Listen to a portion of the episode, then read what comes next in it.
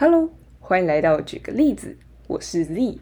今天是我们全台县市开拓系列的第一集，新北嘟嘟嘟。我们这个大系列接下来会带大家了解那些你在课本上没有学到的各县市发展史。节目使用非常轻松的方式，只要用听的就能学习家乡或是其他地方的历史。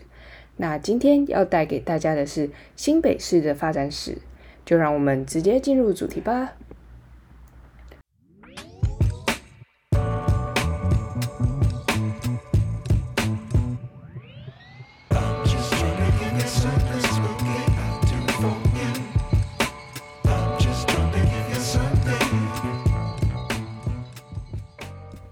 英法联军后，红毛城让给英国作为领事馆。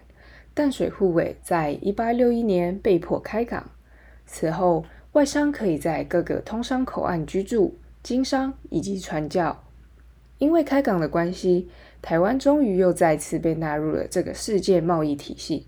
那当时盛产的糖、茶还有樟脑，就会从洋行大量出口至世界各地。北部也逐渐取代南部，而成为了新的经济中心。一六九四年。北部发生大地震，台北中间的土地向下陷落，大约是今日的士林、泸州，还有古五谷一带，就这样淹到海水里面，成为了湖泊，名为康熙台北湖。于是啊，商船就可以沿着淡水河抵达更内陆的新庄。那为什么新庄叫做新庄？是因为这里是新形成的村庄，所以叫新庄。也因为它的地理位置非常好，所以成为了贸易重镇，是当时非常兴盛的地方。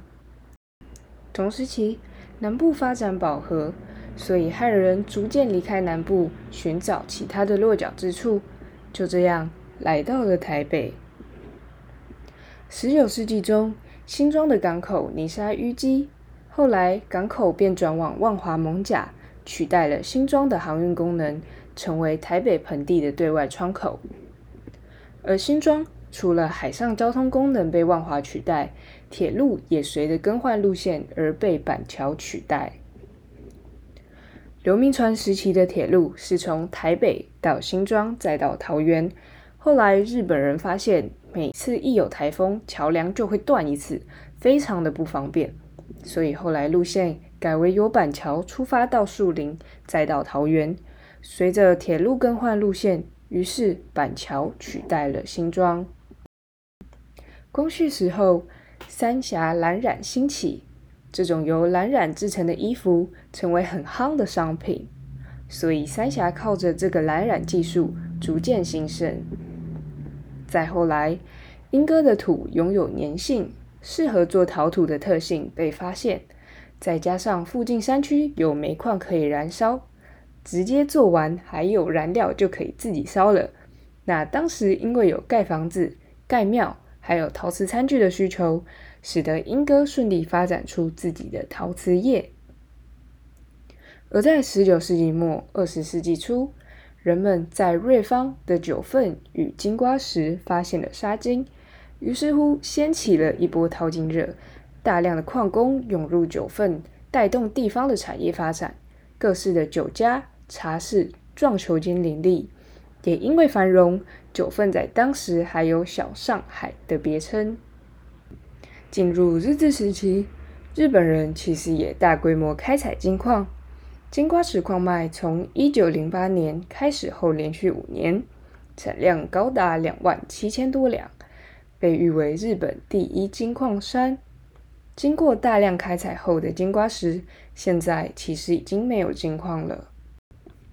时间来到一九六零年，出口导向的政策使制造业兴起，新庄、板桥、新店等民生纺织业开始窜出头，引发中南部的北漂潮流，使得新北市人口飙升，其中近七成都是外县市移入。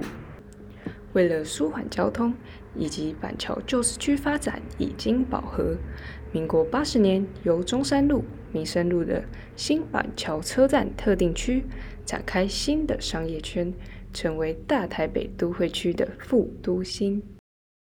二零一零年十二月，台北县正式升格为新北市，成为了一个直辖市。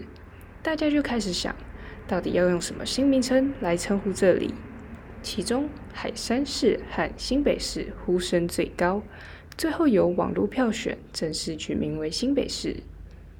那为什么叫海山市呢？